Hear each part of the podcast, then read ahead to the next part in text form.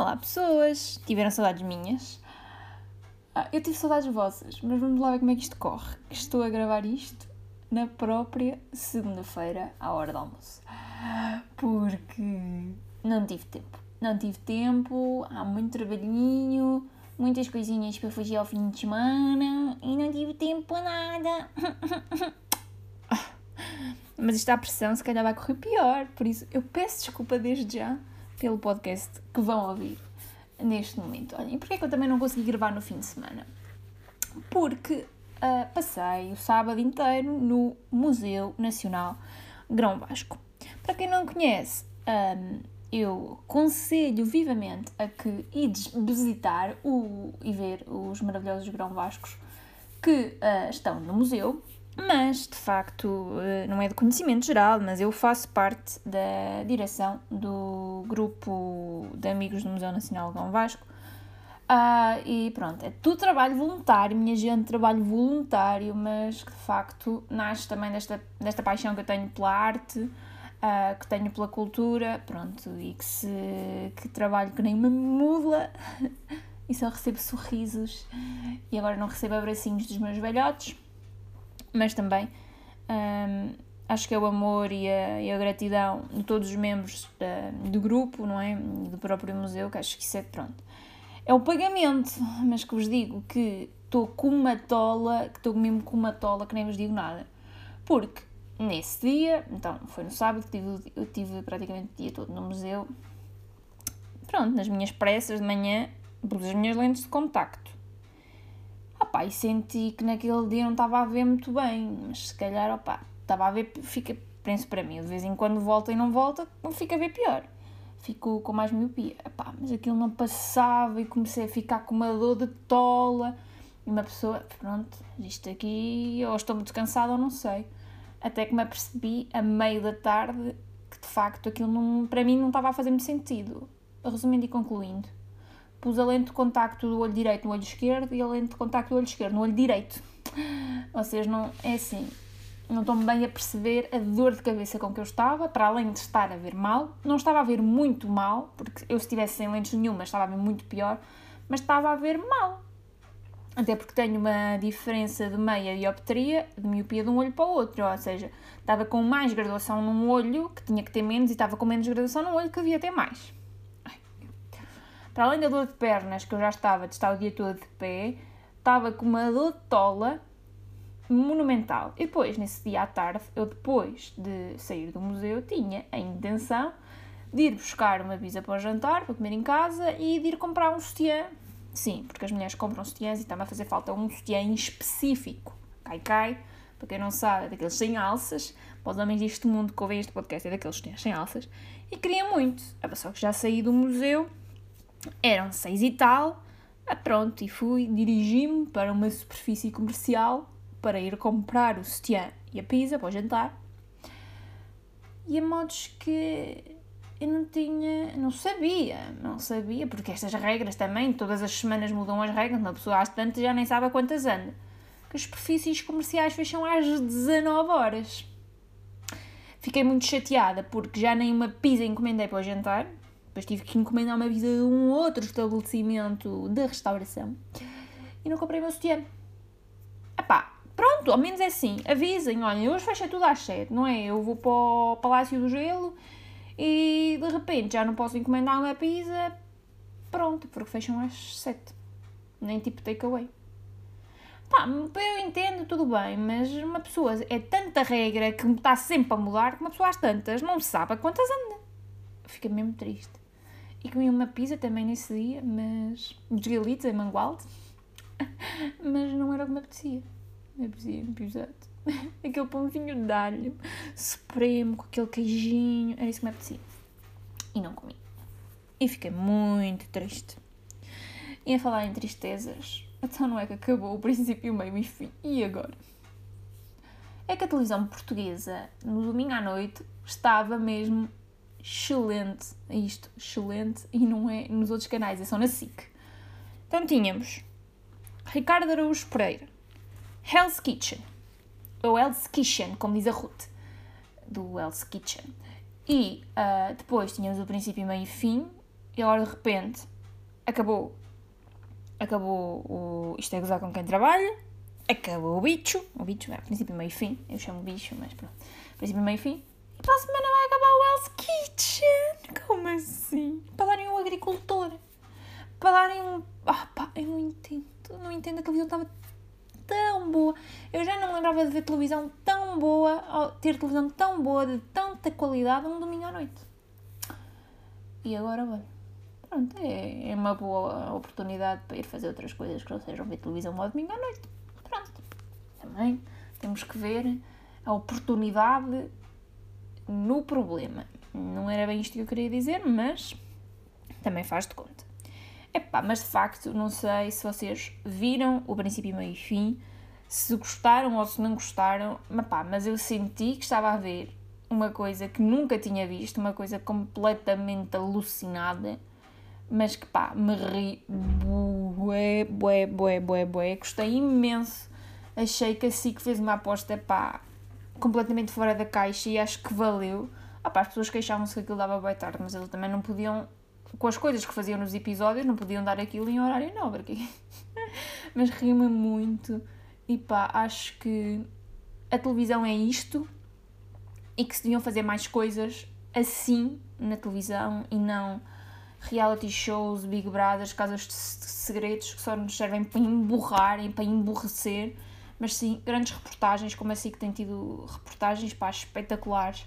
E programas desta, e mesmo o próprio Hell's Kitchen estava com uma qualidade do Hell's Kitchen internacional, porque eu vejo, porque eu gosto de seguir estes programas de cozinha, Masterchef, Hell's Kitchen, e de facto, não só pelos concorrentes em si, ok, pronto, temos ali umas coisas um bocado estranhas, uns concorrentes um pouco estranhos, mas estava, os grafismos, o programa estava com uma qualidade muito, muito boa, e pronto, e não sei se vocês veem o Hell's Kitchen, mas para a semana final. E claramente a minha favorita, desde do princípio, que é a Francisca. Opá, não consigo. O Lucas é um mono, não dá. Não sei se calhar vocês. Ok, o Lucas é competente, mas o gajo é um mono autêntico. Somos, somos todos desta opinião que o Lucas é um mono, não?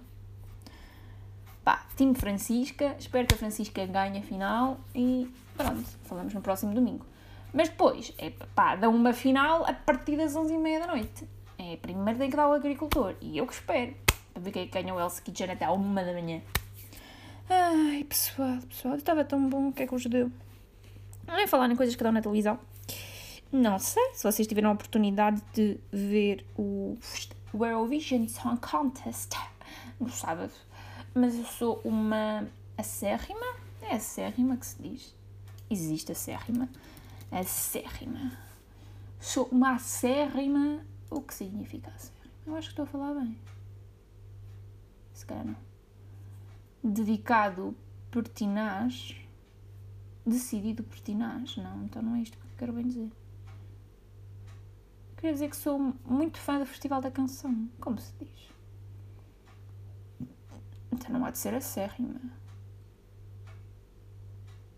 E agora como será? Agora não sei. Mas se souberem, digam. Digam-me, por favor, como é que se diz. A guerrima, a acérrima? Tinha a sensação que era acérrima. Mas acho que se calhar não é. Um, e portanto, acerrimamente decidido. Ok, não sei. Pois, aqui disputavam disputavam acerrim, acerrimamente o quarto lugar. Pronto, mas eu acho que eu sou uma fã acérrima do Festival da Canção. Se calhar estou a empregar mal a palavra, mas é mais uma palavra para vocês adicionarem ao vosso vocabulário que eu acho que estou a utilizar bem, mas se calhar não estou. Sempre fui, sempre gostei muito, sempre me lembro de ver o Festival da Canção um, e gosto muito. Ultimamente, desde que desde a, desde a, a edição do Salvador Sobral, em que eles mudaram o formato, pelo menos em Portugal, do festival, em que convidavam compositores e depois os compositores é que convidam os artistas que querem que interpretem as canções, podem ser eles próprios, mas podem convidar outras pessoas, desde que desde que começaram, começaram com isso, um, acho que o festival ganhou, ganhou muito mais qualidade. Um, mas Ah, sim, eu já era. Detesto aquelas pessoas, primeiro, que odiavam a música de Salvador Sobral. Quando a música de Salvador Sobral foi à Eurovisão, ih, não vão ganhar, o que é que é aquilo? Aquilo é música festival, meh, os cachaquetas. Um, eu já era muito fã de Salvador Sobral antes. Um, eu lembrava-me, não sei, a maior parte das pessoas lembra-se dele dos ídolos. Mas eu segui porque eu gosto muito de, na música jazz e a música que ele faz insere-se muito nesse nesse espectro e eu gostava muito. E também o que ele estava a fazer na Eurovisão era um pouco diferente daquilo que ele faz, da música que ele faz, mas também, se calhar também, pouco a ver, porque foi a irmã dele que escreveu a música, mas opá, eu gostei muito. Uh, gostava muito da música. Se também achava que ia vencer o Festival da Canção, nunca na vida. Mas aquela emoção foi mesmo bem emocionante. Cada vez que nós víamos, de todos os júris, 12 points, 12 points, 12 points, 12 points, to Portugal. E depois, de repente, também a votação do próprio público foi fortíssima na nossa canção. Epá, acho que foi uma felicidade tremenda, tremenda nesse dia. Mas eu queria falar do festival deste ano, eh, que, opá, eu acho que este ano também foi muito emocionante, porque não havia um vencedor claro.